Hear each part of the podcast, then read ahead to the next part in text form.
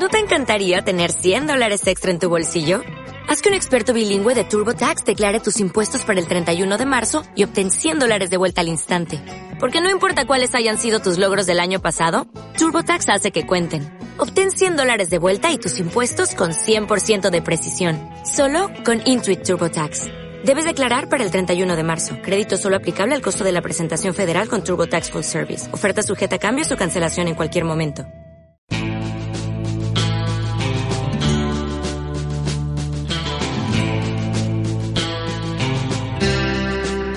Se acaba este año. 2016 llega por fin al último de sus días y tenemos que celebrarlo. Es hora de sacar la serpentina, el confeti, la fanfarria y hasta el algodón de azúcar para alegrarnos de que este terrible año llega a su fin. De lo que nos alegramos, eh, de verdad nos alegramos. Pero no nos alegramos, sin embargo, de la gente que se ha muerto.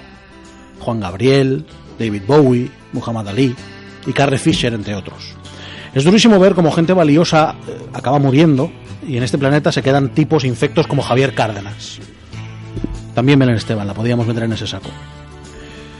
Con lo cual, si tenemos que pedirle cosas a este 2017 es que mate a más gente, pero que mate mejor. Desde ahora y hasta las 10, Carta de Ajuste, con Pablo Albuisek y Aitor Pilán.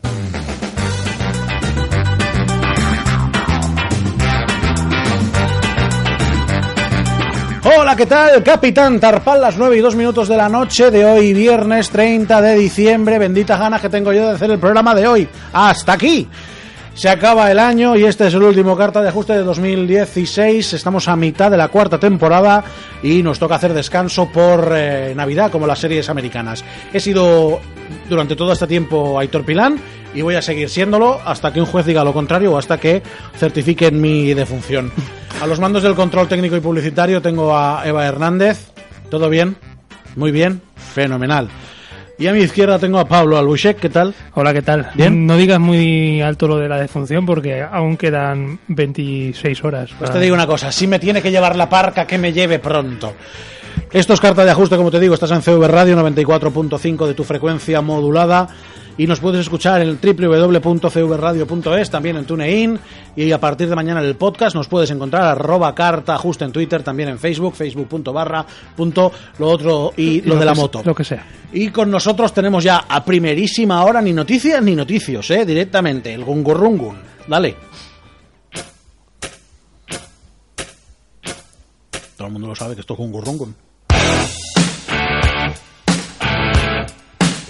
Gurrun, gurrun, gurrun, gurrun. Que al final. Ramón Jimeno de Online Comics. ¿Qué, tal? ¿Qué pasa? ¿Todo bien? Pues sí, sí. Eh, bueno, un poquito deprimido por la muerte de Carrie Fisher, pero Bueno, quiero decir, eh, era una valiente y tiene dos libros magníficos. para ti el, el mundo sigue girando, ¿no? Pero el mundo sigue girando, es, es así. No, pero además es que, que, de verdad, desde el cariño, ¿eh? Eh, cuando, cuando tú te dedicas durante gran parte de tu vida a meterte de todo, lo más fácil que te pueda pasar es eso. ya, ah. bueno, también tenía un trastorno bipolar, etcétera, etcétera. Sí, sí, lo que tú quieras. A mí no me ha de pillar un toro. ¿Por qué? Porque no toreo. Tranquilo, ¿eh? No, no, que es así de sencillo. Es... Bueno, que hoy tenemos un programa muy interesante. Tenemos un montón de estudios que van a venirnos a contar cosas, estudios de videojuegos, que van a venirnos a contar cosas y vamos a pasar un programa fantástico hasta las 10. Pero antes, Ramón, ¿por qué me acabas de guiñar el ojo? Ha sido un tic, no te ojo. Tú lo has visto. No, no, yo estaba en otras cosas. Te voy a, te voy a pagar, Ramón. Toma, una monedita. Que sepáis que me ha dado una moneda de chocolate. Eh, Eso es como me paga. De dos euros. Ojo. De la buena. Yo la semana pasada le encargamos a Ramón que nos trajera los especiales de los cómics que- de superhéroes que tengan especiales de Navidad. Y, y básicamente me, me lo he pasado por el forro, ¿no? Muy bien. Por el forro del abrigo, que decía Camilo Sesto en la canción Tengo celos. No, es que, a ver, eh, estuve, estuve mirando el temario porque evidentemente no tengo la biblioteca de Alejandría en mi casa, no tengo ahí todos los farcímiles eh, de cómics eh, metidos en bolsitas de plástico, pero todo lo que había especiales de Navidad, quiero decir, eh, me- es que me, me negaba, en cuanto vi el tema que había, me negaba a, a repasar eh, cómo Superman ponía el árbol, lo salvaba Papá Noel, eh, Es o... interesante. Salvar Es a Papá que Noel es salvar la me, me negaba rotundo. Es, eh, por decirlo de una manera sencilla, eso eran dibujantes la, la noche de Nochebuena eh, subyugados por eh, guionistas y directores a, a dibujar eh, temas capitalistas, básicamente. no eso es el resumen, La culpa de todo es de la Coca-Cola. básicamente. Conclusión, que como te has pasado por el foro de los huevos lo que te hemos pedido, ¿qué es lo que nos has traído? Eh, como me salió tan rotundamente mal en el repaso de los mejores cómics de 2016, he dicho, pues voy a mirar lo que hay para 2017. Bien, bien. Entonces eh, lo he comprimido un poquito y viendo el tiempo que hay también. Sí, Y porque no hago la media hora que teníamos. ya, ya. Las cosas del directo. Las cosas directas. Actualidad manda. No. Y no sé qué está pasando en el Valencia o, no, o lo que sea. Bueno, lo dicho. Eh, he cogido The Best of the Best de 2017 y básicamente tenemos, en primer lugar para marzo eh, hay como superproducción, eh, tenemos a Logan, que ya lo he repetido mil y pico veces, no lo voy a repetir más veces. boom, la cabeza me acaba de hacer boom. Quiero decir, totalmente nuevo para ti. Espera, no, no. ¿Qué pasa? Ayer leí que van a hacer Lobo la película. Espera, pero Lobo, Lobo, Lobo. Lobo hombre. Lo- sí, Lobo. Pero El, por... el perso- el personaje es Lobo. Sí, sí, sí. ¿Sabes de quién te hablo? De- Este, esta especie de quiero ser lobezno, pero en realidad soy Paco Lobatón. Que era, digamos, el, el- sí, la marca blanca. Exacto. La marca blanca, sí. Me quedé picueter. Eh, quiero decir, eh, mientras no, te- no saque ningún cómic de eso, eh, seguirá todo igual. Eh, Pues- También tenemos para marzo otra marca blanca que viene a ser que viene a ser la marca blanca de, de los Power Rangers, el género nipón, eh, los Power Rangers americanos. Eh, que eso va a ser otro puntazo para marzo, ya, ya me lo veo venir. Ese Yo va a soy- ser película. Yo soy muy fan de la peli, ¿eh? De, de la peli, pero la, la añeja. No, no, de, de esta nueva. Quítame esto de aquí que me lo voy a comer. Fuera. Eh, Aitor está entrando en modo gordura. Estoy entrando, querido mío. Estoy saliendo. Bueno, eh, lo decía delicadamente. Eh, para el 28 de abril tenemos Guardianes de la Galaxia Volumen 2, que eso para mí sí que es un puntazo, porque Sí. Vamos a tener, por ejemplo, eh, revelaciones, se supone, como quién es el padre de Star-Lord. Eh, también, también recuerdo, aprovechando esto, eh, regala cómics por Navidad, regala cómics en Online Comics, evidentemente. Y, ¿qué decir de Guardianes de la Galaxia? Mm, se revelará probablemente quién es el padre Star-Lord, que supone que... No hago, no hago ningún spoiler, se supone que Star-Lord es un príncipe. Sí. Y también entrarán en personajes como Mantis, que Mantis eh, mm, eh, no sabía el hilo argumental que tenía, pero se supone que es eh, una alienígena criada en Vietnam, que se la llevan, eh, sus padres huyen de la Tierra al exilio, la crían unos sacerdotes, eh, mm, esos sacerdotes a su vez crían a una raza de plantas telepáticas que creen que Mantis es una Madonna celestial que va a dar a luz al Mesías en un futuro. Eh, esto, esto es real y Hay gente que ha hecho religiones con menos, ¿eh? Pues eh, yo me quedé, como, Miniatura de Maradona. Por ejemplo. como, como has dicho tú antes, me, quedé- me he quedado picueto cuando lo he leído. Y no solo eso, eh, si, si mal no he leído y mal no está confirmado, pero por- vamos a ver, pero ¿por qué no deja- dejáis de traer gordura? Es que me han traído, Eva me acaba de pasar una bolsa de supositorios. Eso es para la entrada del nuevo año. O sea, madre que me parió. Guiño, guiño. Ahora sí que guiño el ojo. Bueno, sigue. Eh, si mal no, mm, no si no está confirmado nada mal, Sylvester Stallone será eh, uno de los miembros de Nova Corps. ¿Silvestre Stallone? Sí, sí, es- sí, está Stallone el, el- Dios mío. Pues sí. No soy bueno en las imitaciones. Pero, pero- mm, ¿Qué va a ser? ¿Un denariano? No, no, un miembro de los Nova. Ah, Un denariano. Mm, Jolín, ya. Pero digo, porque siempre tener mucha más cultura que yo, ¿qué pasa? Soy mucho más viejo que tú. La barba ya me lo indica. Bueno, eh, siguiendo con el 2 de junio tenemos a Wonder Woman en género DC, el que te gusta a ti. Ah, Eh, apretada como los tornillos de un submarino uzbeco. Es decir, todas las críticas de Gal Gadot van a ser así. Todas las El críticas, año- todas el- las críticas de Gal Gadot. Voy a pasarme un año. es- mira, 2017 es el año en el que los videojuegos se van a, expo- a expandir a un nivel que nadie sospecháis y en el que Gal Gadot se va a convertir en mi esposa. ¿Por lo civil El- o por lo criminal? El nuevo ceñimiento, el nuevo ceñimiento. decir, desde aquí lo anuncio, señores policías, vigílenme. Ya, Vale, eh, marcando, entre- eh, eh, quiero decir, entrarás marcando el nuevo 2017, vale, por así decirlo. No en- entiendo eso. Ha sido paréntesis.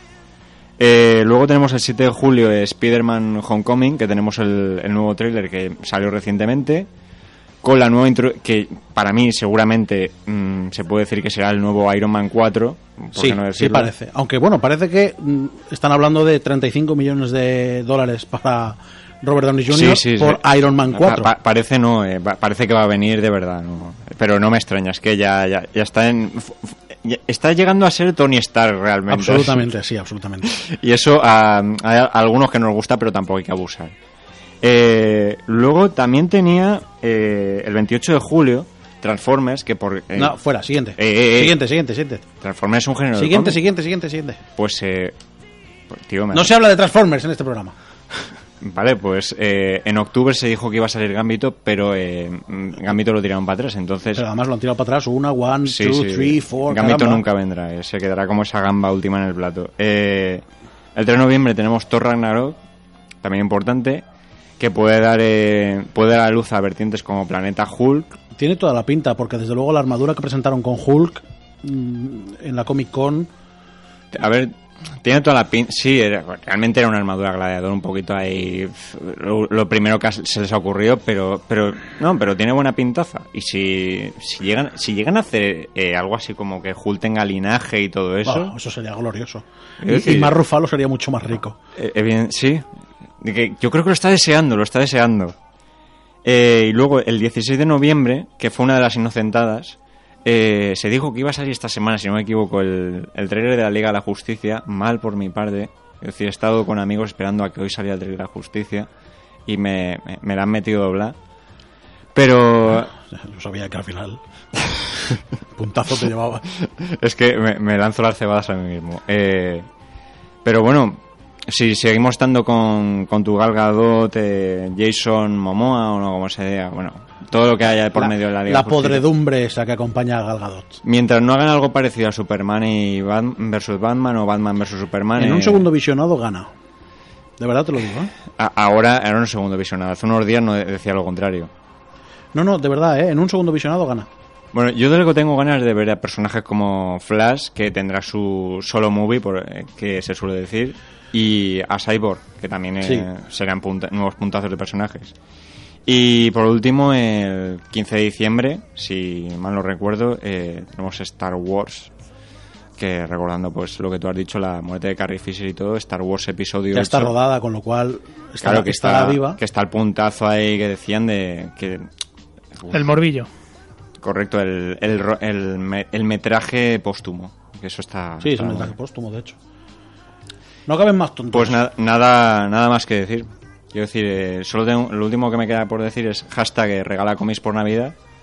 Igual es muy largo para Twitter, ¿eh? Pues hashtag regala cómics eh, o hashtag online cómics, regala online cómics, ya me vale, me vale. Online comic. Ramón Jimeno es un tipo es un tipo excepcionalmente brillante, lo que pasa es que lo demuestra poco, háganme caso, que de vez en cuando me escribe por privado y, y dice Pero vamos cosas a ver, pero podrías haber dicho algo bonito a final de año. Es, es, un, es- es un nega. O sea, eso, es- eso para él es bonito. Estaba- parece que te voy a piropear, pero en el fondo zancadillo. Es que me estaban brillando los ojos, ya me decía, no, no, con- sin el bigote eres mucho más persona, pero zas, me clavas el puñal por detrás por decir el puñal, porque mm, tú eres mucho más hardcore. Mucho más, mucho más. Ramón Jimeno, que muchísimas gracias, que ha sido un placer. Igualmente. Esperamos contar contigo para el año que viene porque nos hace mucha ilusión que vengas y nos cuentes cosas de cómics, sobre todo a mí, que soy más comiquero que Pablo, esa es la realidad. Yo prácticamente nada, ya se sabe.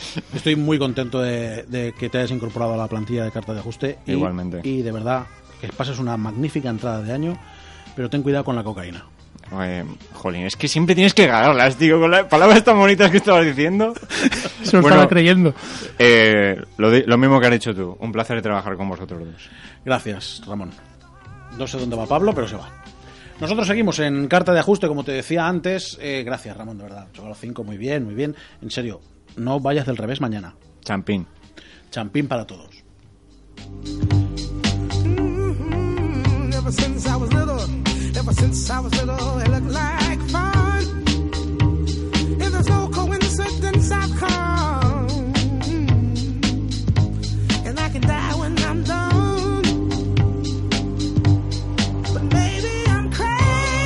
Seguimos en carta de ajuste, ya se fue Ramón Jimeno de Online Comics. Acuérdense de visitarla www.onlinecomics.com y regalen cómics por Navidad. Es una magnífica iniciativa desde Online Comics. Todo el mundo a comprar porque, pues, coño, pero si te gustan los cómics, ¿dónde vas a comprarlos mejor que en la propia tienda de Ramón, que además tiene que dar de comer a su madre enferma? Nosotros seguimos eh, en carta de ajuste. ya te había sido, lo siento. Y, y, Pablo, qué buena compañía tenemos de repente. Está, cuéntame, está, cuéntame. está- esto lleno, está, los topes. Eh, ya lo anunciamos, eh, íbamos a tener hoy un especial sobre lo que es- son los juegos indie, el, el mundo del videojuego indie. Y qué mejor forma de hacerlo que con tres estudios de aquí de, de la Terreta. Y bueno, estudios que empiezan, estudios que ya llevan un recorrido y estudios que, vamos, que ya se han pasado lo que viene siendo el mundo del videojuego, se lo han pasado ya casi. Eh, ellos son, bueno, ya los conocemos. Por un lado tenemos a Nugget Team, que como son pequeñitos, dice, vamos a ir tres, porque así Para hacer bulto, para Así hacer bulto. compensamos a los otros dos, pero bueno, eh, ya los tuvimos hace unas semanas aquí, nos van a seguir hablando de su proyecto, de, Esta lo, es vuestra casa. de lo que han avanzado y de lo que no. Por otra parte tenemos a Digital Sun Games, en, eh, representado en este caso por Vicent, di algo si puedes. Di tu apellido para que, te, para, que, para que te reconozcan en casa, di tu apellido también. Vic- Vicente Ramírez. Vicente, Vicente, Vicente. Vicente El de Ramírez. Valencia al fallas. Por eso. No te lo habrán dicho nunca. ¿verdad? Ninguna vez. Ya me imagino. Y en tercer lugar, pues tenemos a ya lo que es el. A ver si me sale, ¿eh? voy a tomar aire. Super, Ánimo. super Awesome Hyper Dimensional Mega Team. Sí, señor. Ahí a tope. ¿Por qué eh, no os llamáis Sailor Moon y ya está? Es- lo podemos llamar también el equipo Chachiguay para los amigos. Me si mola quieres. ¿Te mola más? Pues el chico, Bueno. equipo Chachiguay nos puedes llamar. Pues en este caso, pues él es Enrique Corts. eh, son más, todos son más, pero han venido unos cuantos de cada uno. en el que ellos, no, venimos uno que vamos sobrados. Eh, como decía, de Nugget Team, pues ya hemos hablado, ya sabemos un poco. de- están trabajando en ese juego así un poquito extraño y súper guay, y ahora nos contarán.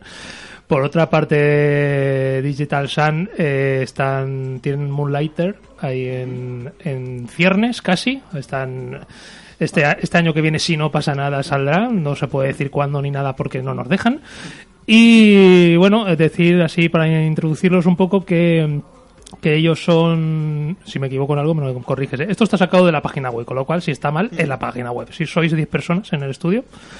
Y bueno, eh, vuestro proyecto, eh, Moonlighter, como decía, eh, salió a Kickstarter. Ahí recaudó, estamos escuchando la musiquita de fondo, recaudó más de 128.000 euros, 134.000 dólares aproximadamente, lo cual, oye, a mí me, me ponen eso encima de la mesa y... yo A no buenas sé- horas estoy aquí un viernes a las 9 y 20 de la noche. y yo no sé qué hago con eso. Y además, eh, en la plataforma eh, Square Enix Collective, que supongo que se dedica pues, a impulsar un poquito a estos a pues, los nuevos eh, estudios, fuisteis en su momento, eh, de todos los proyectos que se presentaban, el que mayor eh, porcentaje de votos Sí. positivos recibió, con un 95%. Deciros que ya se han superado, que hay uno con el 96%. Sí, sí, sí. Ay, Lo en fin. seguimos, lo seguimos, lo dejamos. Y nada, y por último, pues eh, Super Mega Team, pues tú puedes hablar algo también, si no me voy a quedar. No, aquí. no, yo es que te estoy viendo tan... eh, A ver, yo, Bueno, es que- yo creo que deberías presentarlos tú. Pues Super Mega Team eh, está formado por cuatro personas que ahora nos contará la historia de su vida porque yo estoy flipando con ese vídeo que hay puesto en YouTube. Yo este, tengo que reconocerte que este mediodía que he visto el vídeo, eh, casi estaba a punto de mandar a Pablo un mensaje y decirle que no venga, ¿Por qué? porque ya lo odio. Sí, no me oyes, hombre. No, no, es, es una envidia que se ha transformado en, en, en la madre que te parió. No, hombre, no. Desde el respeto, ¿eh? Bueno, Parece más glamuroso de lo que en realidad No, no, es. es que precisamente Este- lo que, lo que me gusta es que no es glamuroso, que es real. Ah, bueno, eso es verdad. Bueno, pues sigo con la presentación. Eh, son cuatro personas, tienen ya bastante recorrido. Habéis trabajado para Electronic Arts en, en Plas- Plants vs. Zombies, habéis eh, trabajado para Team 17 en, en Worms. Y un día decidieron pues montarse su estudio a su bola y están a puntito, vamos, estáis a dos semanas de publicar Rise and Shine, del cual ya hemos hablado y seguiremos hablando. Muy difícil, por cierto. y muy bonito, a partes iguales. Y, y nada, juego que va a salir, como digo, el próximo día 13 de enero para PC y Xbox. Y bueno, pues está en la presentación. Ahora, Dicho lo cual, son tres estudios, eh, los tres tienen eh, un marcado acento valenciano eh, Un montón, vamos. y, y los tres están en etapas muy distintas, en estadios muy distintos del desarrollo de un videojuego. Básicamente tenemos eh, el estado casi casi embrionario con Nugget Team, eh, con vosotros, perdonadme, tú eras del estudio Digital Sun, correcto, perdona. Está un poquito en el, en el intermedio Exacto. y, y el micro. Estamos ya en plena producción, sí. sí, sí. Y vosotros estáis en capilla ya. Sí, a punto a punto de salir. A mí me surge una, una- una pregunta para los tres, ¿eh? Y creo que a vosotros os la hice hace un- cuando estuvisteis aquí. ¿Qué se necesita para montar un estudio de videojuegos? Eh, ahora, ahora mismo Valencia es, es una de las capitales españolas de los videojuegos, está todo el mundo loco con este tema. eh, sois cinco locos que os habéis, que imagino que lo habréis puesto todo, eh, lo, material y lo emocional, y al final sois tres empresas que, esperáis facturar dinero lo suficiente como para vivir de ello. Con lo cual, ¿qué se necesita? Pues si queréis empiezo yo. Eh, yo diría que primero muchísima pasión, tiene que gustarte esto un montón, ¿no? El otro día leía un periodista bastante, bastante importante en Estados Unidos que comentaba respecto de, oye, no entiendo por qué hay tanto indie ahora mismo haciendo videojuegos cuando saben la mayoría que muchos de esos juegos no van a llegar a ningún sitio, por desgracia, y que se van a arruinar, van a invertir la pasta de su familia, de sus amigos, y no van a llegar a ningún lado, ¿no? Pero él decía, es que me parece, por alguna razón, por la gente, yo hablando con gente que hace videojuegos durante años, y todos me dicen lo mismo, que su, de alguna manera eh, su cuerpo, su cerebro les pide hacer videojuegos. Su cerebro está hecho de alguna manera muy concreta que no pueden hacer otra cosa. Tienen que hacerlos aunque supo- suponga su ruina personal. ¿no? Y, y yo creo que nos pasa un poco a todos. Sabemos que es complicado, que es difícil, pero nos gusta tanto esto que no podemos dejar de hacerlo. Bueno, siempre hemos empeza- hemos empezado por el que más experiencia tiene. Vamos a ir de más a menos, disculpadme, chicos. Sí, yo, yo estoy de acuerdo también con lo que, con lo que dice Kike. Eh, Al final, toda la gente que se reúne para hacer un estudio indie y empezar a producir videojuegos es, es, por, es más por pasión que por expectativas de, de realmente ver recuperada la inversión. Lo que pasa es que, pues sí, claro, hay, hay- al final eh, la industria de los videojuegos es una industria como tal, ¿no? Y el objetivo final siempre es poder sacar para, como mínimo, para poder hacer el siguiente juego, ¿no? Cuando, acabe- cuando acabe el tuyo. Así que, ¿Vosotros? Que sois los, los casi noveles, por decirlo de alguna manera. A ver, yo creo que no queda mucho por decir en realidad. Necesitas mucha pasión y sobre todo mucho tiempo, porque la cantidad de trabajo que hay es inestimable. Y, sabes que vas a sacrificar mucho tiempo de tu vida haciéndolo a cambio de nada en principio. Y si consigues hacer algo que realmente merezca la pena y tú te sientes orgulloso de ello y, tiras para adelante, acabarás encontrando la recompensa. Pero en principio, mucho tiempo y muchísimas ganas. Cuando hablamos de estos tres estadios de videojuegos, eh, a mí me surge, me surge una pregunta muy clara. Y, se la voy a hacer primero a Quique porque es el que más kilómetros lleva en, en sus botas. Eh, imagino que, Quique, vosotros habéis pasado por, eh, por errores y habréis superado errores que Nugget está cometiendo, que Digital acabará de cometer y que aún le quedarán algunos por cometer. ¿Qué- ¿Qué les dirías? Vaya, eh, buena pregunta. Eh, nada, eh, simplemente intentar, intentar leer mucho, intentar ver Twitter todos los días, Gamasutra, ya sabéis, intentar ver dónde han metido la pata los otros estudios en lo posible para intentar no repetir los mismos errores. Pero yo diría que vender la pata no es malo del todo, no es parece a veces que, que- que sea, la- que sea la- el apocalipsis, ¿no? Hemos, hemos hecho aquí una... Hemos metido la pata aquí y de repente ya es una catástrofe. Pues no debería serlo. Se aprende un montón de eso y te hace mejor, mejor equipo siempre, ¿no? Pero no es mejor aprender desde el acierto. Eso es imposible, diría yo. Eh, no, no se puede. Eh, yo llevamos 16 años haciendo videojuegos y yo he visto meter la pata en todas partes, en proyectos que valen millones de euros a nuestros propios proyectos que valen mucho menos. ¿no? O sea, es, prácticamente a diario. Eh, dices que lleváis 16 años eh, haciendo, primero trabajando para otros, luego para vosotros mismos. Eh, ¿Qué diferencia hay? Y supongo, porque si igual ellos algún día acaban en, alguna empresa grande, digamos, ¿qué diferencias eh, ves tú primordiales eh, entre trabajar para una empresa grande, como por ejemplo fuera Electronic Arts, a tener tu propio estudio? Pros y contras de, de cada cosa. La parte obvia es que una empresa grande pues es mucho más cómodo. Tú estás calentito en una oficina y todos los meses tienes tu nómina sin ningún problema, no tienes que preocuparte de nada más. Haces tu trabajo, te ponen la hoja delante como si fuera un pesebre, ¿no? Y haces tu, haces tu- vas una tarea detrás de otra hasta que te vas a tu casa a las 5, ¿no? Eh, que eso respeto un montón. Yo, he hecho eso durante 10 años y muy contento y ha sido una experiencia increíble, ¿no? O sea que se lo recomiendo a todo el mundo que empiece por ahí si es posible, de hecho. Eh, partes malas, pues que si tienes eh, algún tipo de inquietud creativa, hacer tus propios proyectos, obviamente es una escalera muy grande cada vez que quieres que una idea tuya llegue al final, llegue, llegas ahí en el juego final, ¿no? Tienes que hablar con un lead, tienes que hablar con otro lead, con otro producer, con otro producer y al final, si eso, ponen tu idea en el juego o no, ¿no? En un equipo pequeño, la ventaja es que sois cuatro, cinco, seis, es un equipo pequeñito, y cualquier comentario, eh, idea o cosa que quieres meter en tu proyecto, pues va directamente ahí, ¿no? Es, una, es todo mucho más rápido y mucho más divertido muchas veces. Eh, Cuando entrevistamos la otra vez a Nugget Team, eh, nos hablaban de que el grupo que erais estabais muy compenetrados, que no habían roces, que todo el mundo llegaba a acuerdos. ¿Sigue así? Eh, ¿Sigue así?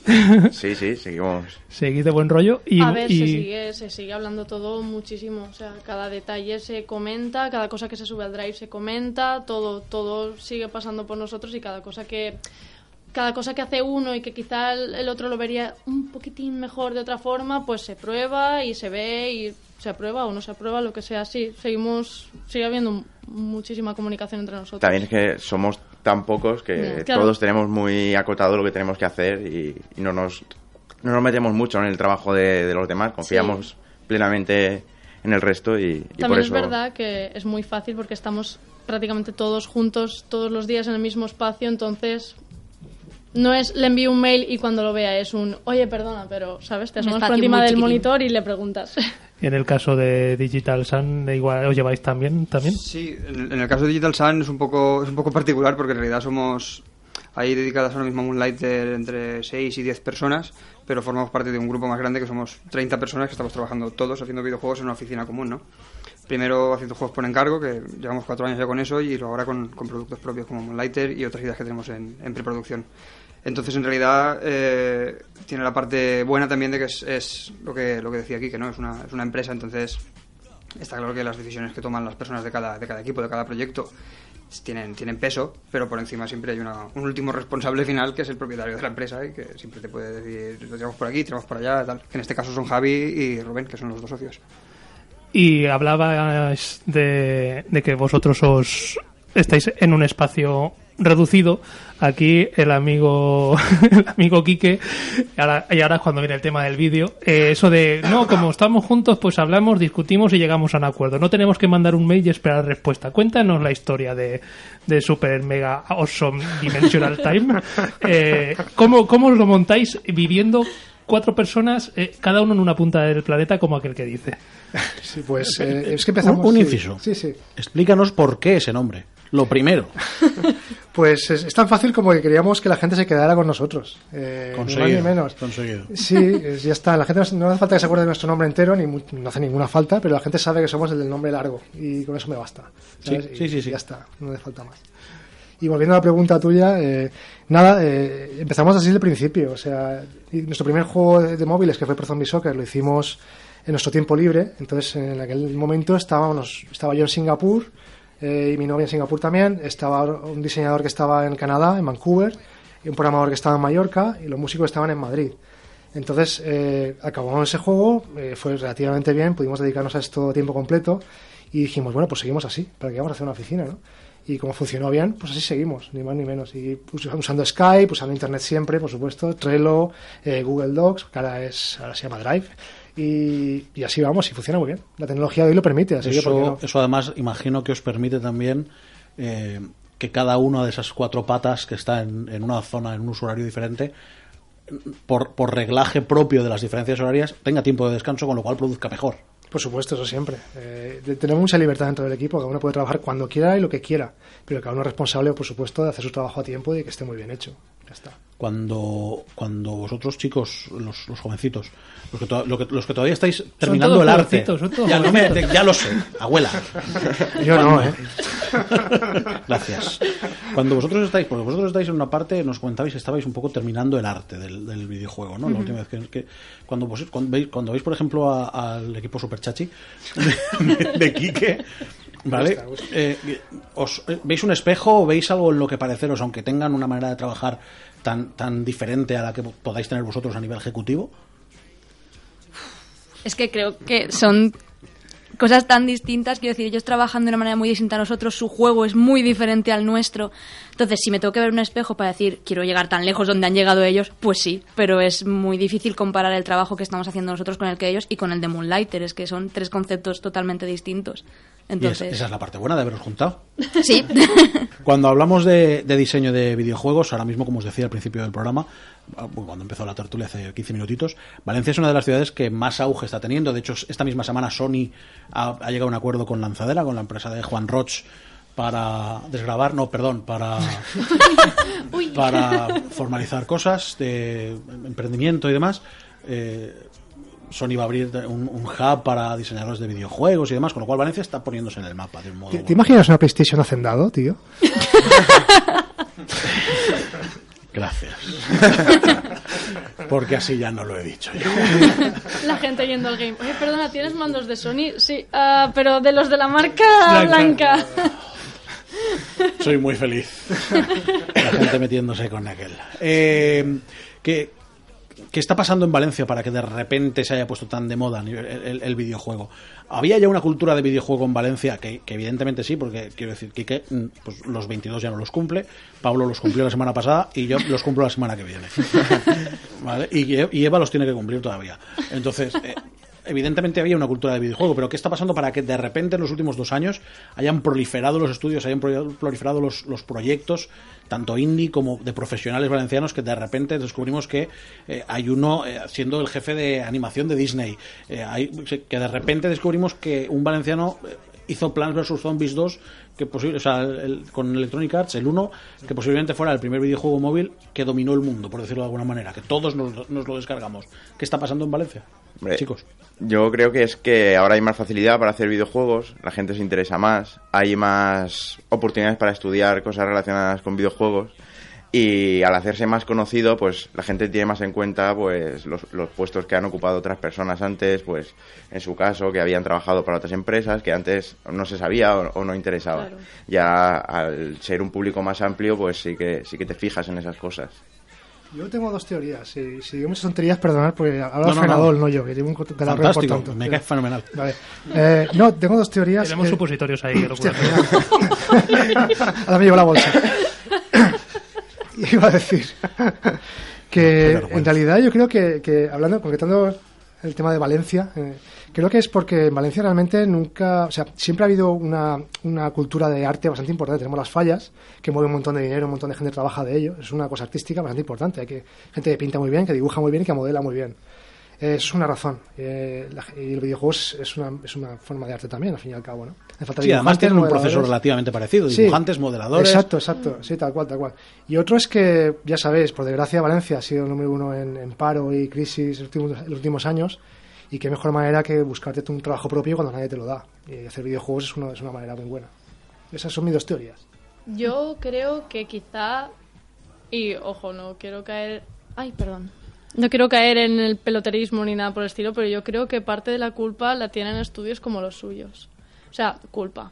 Quiero decir, son juegos que se mueven mucho y que mucha gente conoce incluso antes de que salgan, y quieras que no, eso hace que pues empresas tipo Sony fijen la mirada en ciudades como Valencia, además de Barcelona y Sevilla, por ejemplo, que es donde tienen ya una lanzadera desde hace tiempo.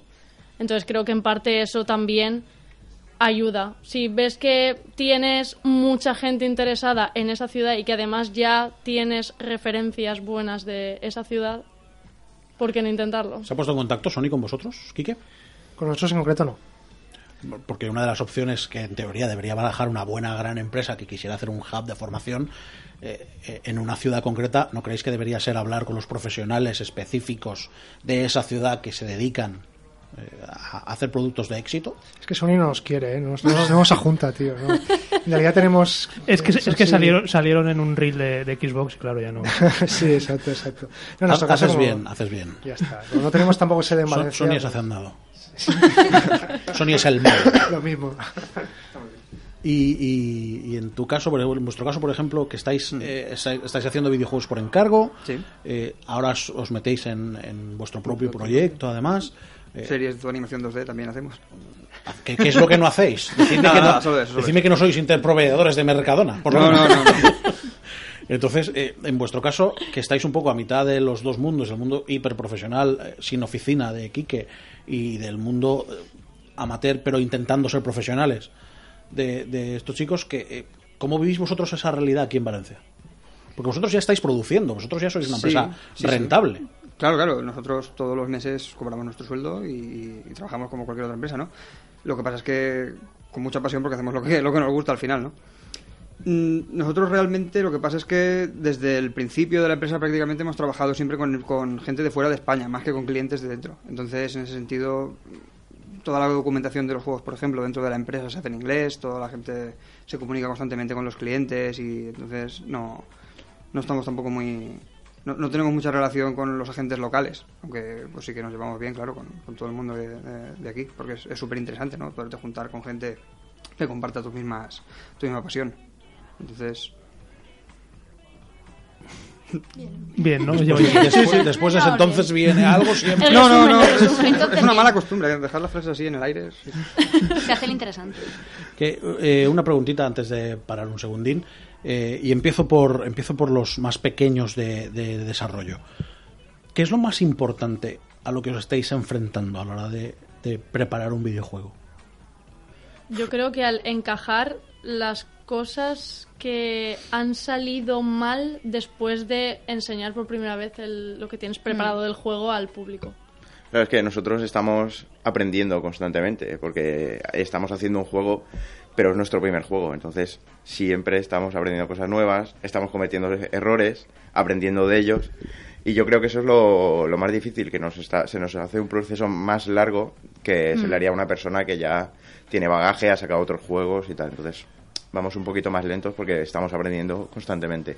La primera demo que hicimos, cuando la llevamos para que la probara la gente, a la vuelta la tiramos entera. O sea, el juego se volvió a hacer desde el principio. Porque tu- tuvimos que apuntar un montón de cosas en las que no habíamos pensado, en las que habíamos pensado pero no había dado tiempo a hacer. Y nos dimos cuenta de que si teníamos que empezar a quitar todas esas cosillas, era más fácil tirar, coger todo lo que nos habían dicho, tanto profesionales como jugadores, y decir, venga, ahora sabiendo esto, vamos a avanzar mejor que antes. Porque fuimos a ciegas, sin saber nada. Entonces, pasó lo que pasó. En vuestro caso, Vicente. En este caso. Eh, ¿Qué es lo más importante a los que... Te veo súper atento. Muy bien. Es que estaba, estaba acordándome que parece que yo jugué a la primera demo que enseñaron Sí, ellos en, sí. el, en el Meltdown, ¿no? En el local Sí. este de... Sí, Sí que jugaste. que había ahí un Esa ya no existe. Bueno, sí, lo, lo que luego fue Barcelona tenía, tenía un buen lavado de cara, claro. ¿Qué es lo más importante a lo que os enfrentáis a la hora de diseñar un videojuego? Vosotros que ya tenéis un bagaje, que ya habéis hecho algunos, que, que ya sois una empresa per se en la que los errores se deben castigar. Bueno, realmente Moonlighter es nuestro, nuestro primer producto propio, entonces también estamos enfrentándonos a muchas cosas de, de- de novato, entre comillas, ¿no? Porque estamos enfrentados por primera vez a hacer un producto que tiene que... Es, es nuestro, nuestro buque insignia, ¿no? Entonces, eh, pues como dificultades y retos, el, el- el- el tema de intentar siempre hacer un, un juego que sea lo mejor que pueda ser ese juego que estás haciendo. Eso es- al final es la, la- la síntesis de, de- de lo que tiene que hacer cualquier diseñador, me parece. Quique. Eh, pues en nuestro caso, eh, eh, sobre todo, el, el- primer problema fue el tema técnico, que fue cambiar de, de motor gráfico. Ve- Veníamos de Coco 2D, que era un motor eh, open source para móviles, eh, solamente de, de código, solamente lo usaban los programadores. Y fue- tuvimos que, pasar a Unity y aprenderlo desde cero. Lo mismo en mi caso, siendo artista animador, tuve que aprender a, a animar con una herramienta de animación de esqueletos. Entonces, esto de aprender desde cero, eso es la parte técnica. Y la parte, la otra parte más personal es que a veces somos un poco nuestros peores enemigos, en nuestro caso, porque queremos hacer las cosas tan bien que, por ejemplo, en nuestro caso, eh, presupuestamos un juego para que fuera un juego de hora y media de duración más o menos, de dos años de desarrollo, y dijimos, venga, no, vamos a hacer un juego del doble de duración y con el mismo presupuesto, porque somos así de chulos. Y Pudiendo, ¿verdad? Sí, ¿por qué no? Sí, pudiendo pasarlo mal, ¿para qué vamos a hacerlo Claro, todo claro dentro del presupuesto y a tiempo, ¿no? ¿Para qué? Y, y ha sido un problema porque, bueno, estamos comiendo noodles hace poco, o sea, estamos un poco de, de pago en pago, un poco sobreviviendo, ¿no? Estáis eso- comiendo nudes, pero los estáis comiendo en Japón. en Que Japón. eso, que eso, sí, eso da sí, caché. sí, eso da caché. No son los mismos noodles que compran aquí. Pero bueno, esas dos cosas simplemente, sí. Son las 10 menos 20 de la noche, sigues en CV Radio, esto es carta de ajuste, volvemos enseguida. Ya sabes que nos puedes encontrar en Twitter, arroba carta ajuste, y ahí decimos mogollón de tonterías, ¿verdad que sí, Pablo? Unos días más que otros, pero sí. Es correcto. Eh, nos puedes escuchar en CV Radio, www- www.cvradio.es, también en TuneIn y a partir de mañana en el podcast que moveremos por redes sociales, aunque sea Nochevieja. Seguimos en carta de ajuste, como digo, con, tres estudios de videojuegos en tres estadios totalmente diferentes y con un eh, tiempo de desarrollo totalmente diferente. Y antes de que yo empiece a aburrir con las preguntas estructurales de empresa y de economía, por favor, Pablo. Eh, por lo que tengo entendido por aquí, casi todos los que estáis mm, os dedicáis al tema del arte dentro de videojuegos, aunque supongo que los todos haréis un poquito de todo. El miércoles se hizo un, un acto aquí en Valencia, el Challenge Play for Women, que incluso las women se quejaban de que hubiesen puesto el for women, pero bueno, y no, Bueno, no- escúchame. no vamos a entrar, no No, vamos- no entramos en el propio machismo que esas mujeres ponentes ejercieron en el Challenge for Women. No, bueno, pero una de las cosas, Tela. una de las cosas que se quejaban en, en las, en las ponencias que dieron era que en el mundo de los videojuegos, en- de la creación de videojuegos, a las mujeres normalmente siempre se las relegaba al papel de diseñadoras, de dibujantes, de, sí, de, de crear, de hacer el arte del juego. ¿Estáis de acuerdo en eso? No creo que se les delegue, es que es, es real que hay pocas mujeres que hagan, que programen. O sea, tú te vas a la carrera de informática y hay pocas mujeres. Entonces, ¿hay más mujeres en arte? Sí, porque hay más mujeres que han hecho arte. Hay que promover que cada una estudie lo que realmente quiere, pero es que es así, o sea, estadísticamente hablando. No, es verdad.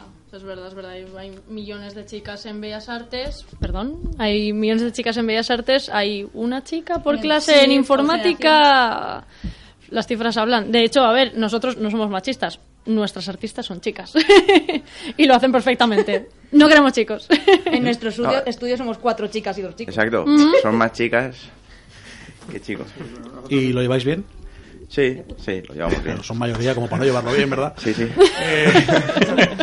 Eh, una de las razones, entiendo que si hacéis videojuegos es porque habéis jugado a videojuegos y sois jugadores de videojuegos. Eh, y quiero volver al tema que ha tratado Pablo del Challenge for Women que se celebró esta semana en Valencia, porque una de las ponentes con la que intentaremos hablar en las próximas semanas decía que había diferencia de, de la jugabilidad de los juegos porque las mujeres tendían a jugar a juegos más bonitos. A mí es una frase que me dolió profundamente como usuario de videojuegos. Con lo que me gusta a mí Orion de Blind Forest, que es lo más bonito que he visto. Es. Después de Rise Tú- and Shine, por tú- supuesto. sí, claro, mejorando lo presente. Después no. yo no, no me ofendo si dices que antes. Y, y me llamó mucho la atención porque pensé, ¿en serio estamos todavía en que una mujer juega juegos bonitos y un juego juega y un hombre juega juegos de pistolas? No estamos ahí, ¿verdad? Mira, No. yo trabajo en game. Además de hacer un videojuego, trabajo en game. La tienda. Llevo, sí, llevo todas las navidades soportando a los padres de, perdona, un juego para niñas. Oh, qué duro.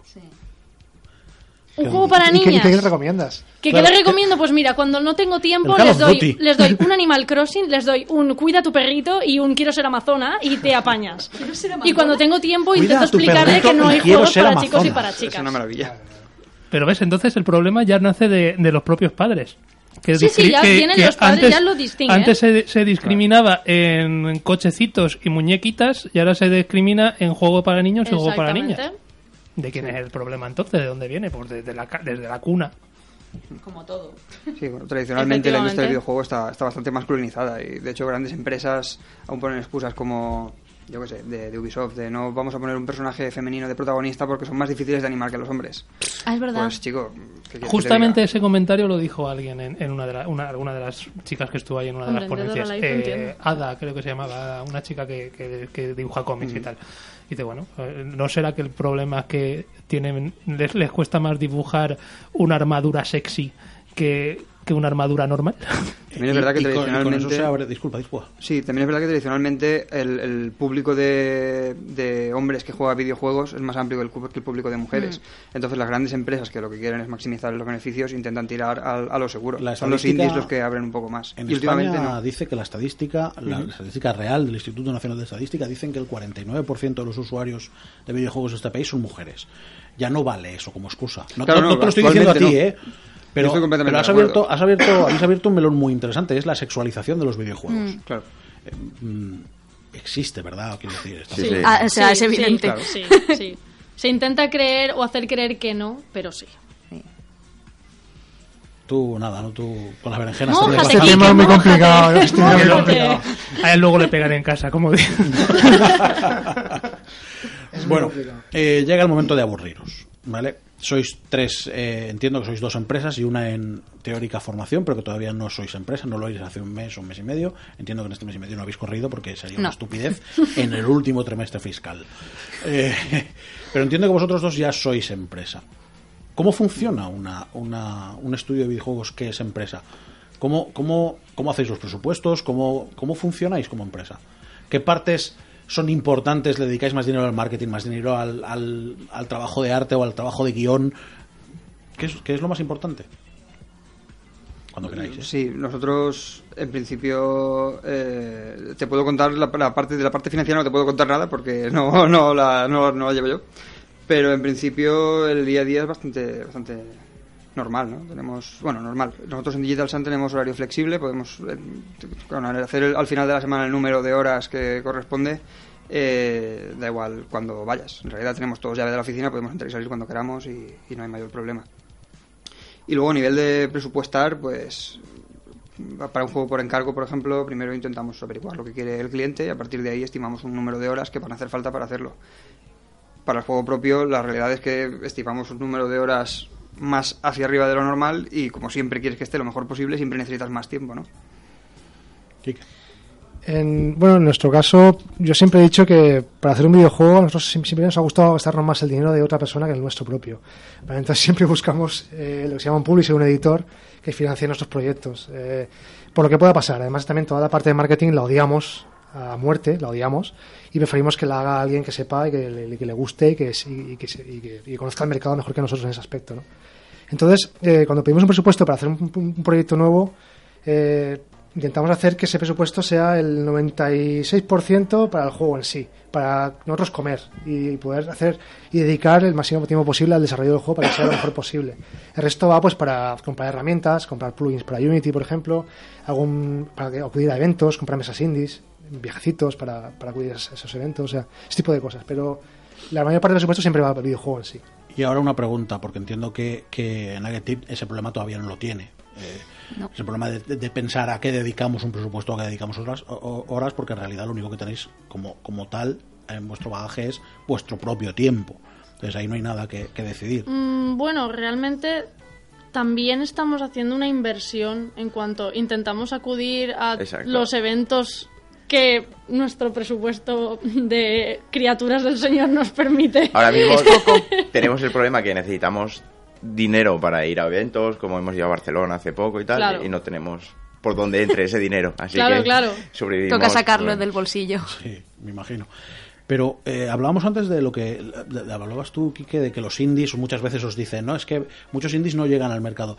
¿No creéis que es importantísimo eh, que en el proceso embrionario en el que está, en el que está Nugget eh, consigan vincular a una persona de comunicación o marketing, que se crea el proyecto, que entienda que va a echar horas en vano de momento y que los estudios ya nazcan con la pata vital hoy por hoy de la comunicación y el marketing?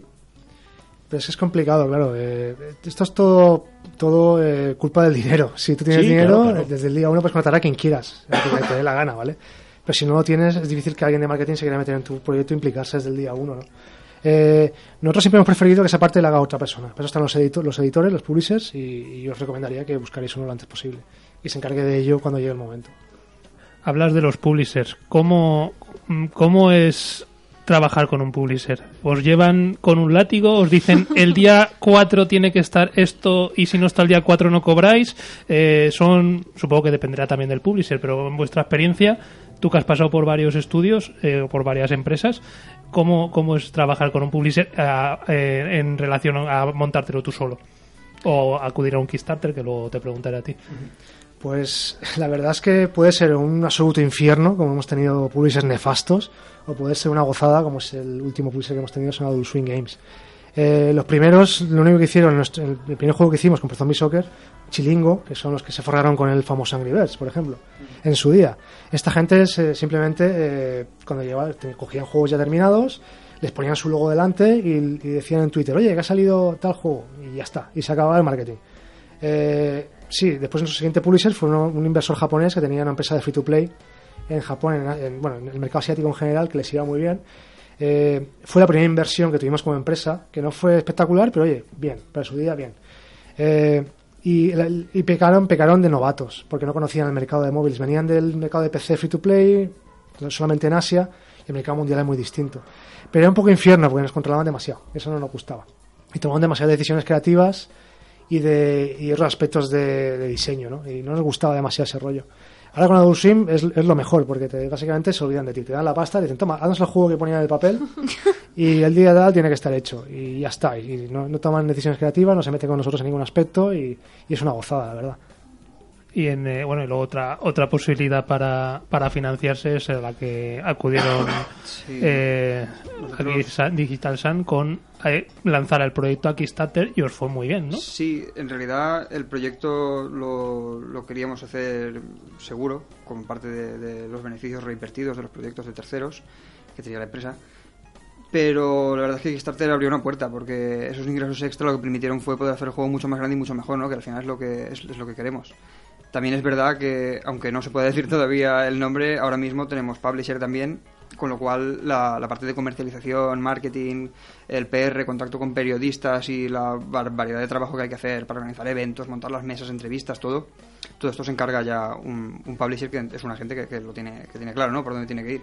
Que además coincide que es una empresa que también ha sido eh, creadora de videojuegos, con lo cual con ellos la, la- la retroalimentación que tenemos siempre es, es- es genial.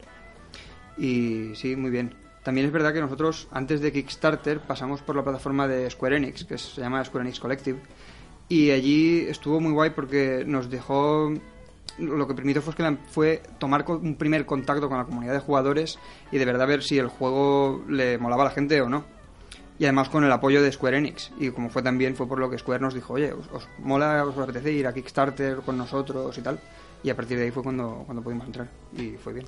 Y en vuestro caso, llegado el momento que todavía os falta, pero llegado el momento, ¿qué, qué salida creéis que es la que, la que os, más os convendría en principio? A ver, es que estamos barajándolo todo, no tenemos decidido nada. Tenemos una lista de publishers súper larga, hemos mirado lo del PlayStation Camp aquí en Valencia y lo del tema del Kickstarter lo hemos medio... Alejaros de Juan Rocha. Pero tiene Sí, exacto, es que es el problema. ¿Qué te, qué te ha hecho, tío, Juan Roch? Bueno, y lo del tema del Kickstarter, la verdad es que es algo que da un poco de miedo, porque también salen un montón de juegos en Kickstarter y cada vez más. y Las posibilidades de que salga un poco patata son bastante altas. Entonces, tenemos muchísimas posibilidades y realmente lo siento, pero la que más nos llama ahora mismo es lo de PlayStation. Al consejo, eh, esto es un consejo puramente profesional de alguien que hasta cierto punto ha estado eh, conectado con esa gente. Leeros hasta la letra que no pone en el contrato. Ya, Porque ya si no os ya, veréis, dentro, sabemos. Os veréis de dos años con que ¡ay! o les devuelvo la inversión o se queda la empresa a la cierra y me despide. Y, y- y así desgraba. Debería parar, ¿no, Pablo? Sí, yo creo que sí. Es que me pone, me hierve la sangre torera. Eh, no lo puedo evitar.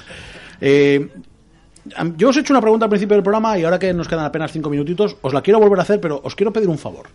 Quiero que os dejéis las ambigüedades de lado. Me habláis todos de la pasión, de la intensidad. Eh, Vamos a hablar de cosas concretas. Vamos a, vamos a pensar en cosas que necesitáis para elegir que el videojuego sea así. Que sea un Endless Run o que sea un RPG. Cada uno eh, lo que más le guste o cada uno lo que haya hecho o cada uno eh, por donde más tire su, su estudio. ¿De acuerdo? Entonces, ¿cuáles son de verdad las necesidades que tiene un estudio a la hora de enfrentarse a el folio en blanco de crear un videojuego? A ver, en- de normal, tú cuando haces un juego, lógicamente quieres vivir de ello y, y ganarte tu sueldo pues haciendo juegos. Entonces tienes que buscar un poco qué es investigar, qué, qué quiere la gente, ahora qué juegos, qué tipo de juegos se, se venden más y entonces aparte escoges un género que creas que puede tener buena salida y a partir de ahí vas, vas creando tu juego. No te pones a hacer marcianadas, como en nuestro Como caso, nosotros. que hemos hecho una marcianada. Pero tenéis un cerdito muy mono. Bueno, que realmente, a ver, es una marcianada de juego, pero está muy en línea con, con los juegos narrativos que, que ahora mismo pues se juega bastante, los de Telltale o cosas de esas. En Entonces, nuestro caso concreto se nota de lejos que nos encantan las, las aventuras narrativas, nos encantan los artes bonitos o por lo menos diferentes y que queríamos un bicho en el juego. Claro, se trata y por eso soy un cerdo. Un juego original, pero, pero teniendo siempre en mente que ese juego lo tienes que vender y que tiene que ir a un público que, que le vaya a gustar. ¿Y vosotros qué diríais al respecto? ¿Qué es lo, lo, lo principal, aparte de la idea que tenéis que tiene que tener un estudio para empezar? Muy complicado, muy complicado, porque está claro que por una parte tienes que controlar un poco la comercialidad de, de- la idea. Puedes hacer, por lo menos si eres una empresa... Ah, perdón, sí. Estaba diciendo que por una parte sí que es verdad que hay que controlar un poco la comercialidad de la idea, ¿no? Para no hacer como el simulador de montañas, que hay por ahí un juego que es... ¿Lo habéis, ¿lo habéis visto? Es un- Sí, sí, una, sí. una maravilla. Bueno, Pero por otra parte... que yo hace muy poco probé un simulador de snowboard en la que la parte más atractiva del juego era el simulador de montañas. No está mal. Eso, eso habla muy bien de Sí, sí, no, no está mal, no está mal. Pero por otra parte está claro que, aunque no, es, no es medias tintas, ¿no? Es, importante tener pasión por la idea que estás defendiendo. Al final es, vas a pasar muchas horas del día y muchas horas de tanto dentro como fuera del trabajo pensando en eso e intentando hacerlo lo mejor posible. Si no te gusta, si no sientes pasión por eso, pues digo, vale la pena que te pongas a hacer otra cosa, ¿no? Eh, en nuestro caso, la verdad es que es un poco arbitrario, porque nunca sabemos dónde va a venir la chispa que va a empezar un nuevo proyecto, te digo la verdad. Eh, con el Pro Soccer fue tan estúpido como decir, vale, ¿qué es el top 5 ahora mismo que más se vende? Fútbol, juego de fútbol y juego de zombies. Ya está, vamos a mezclar los dos.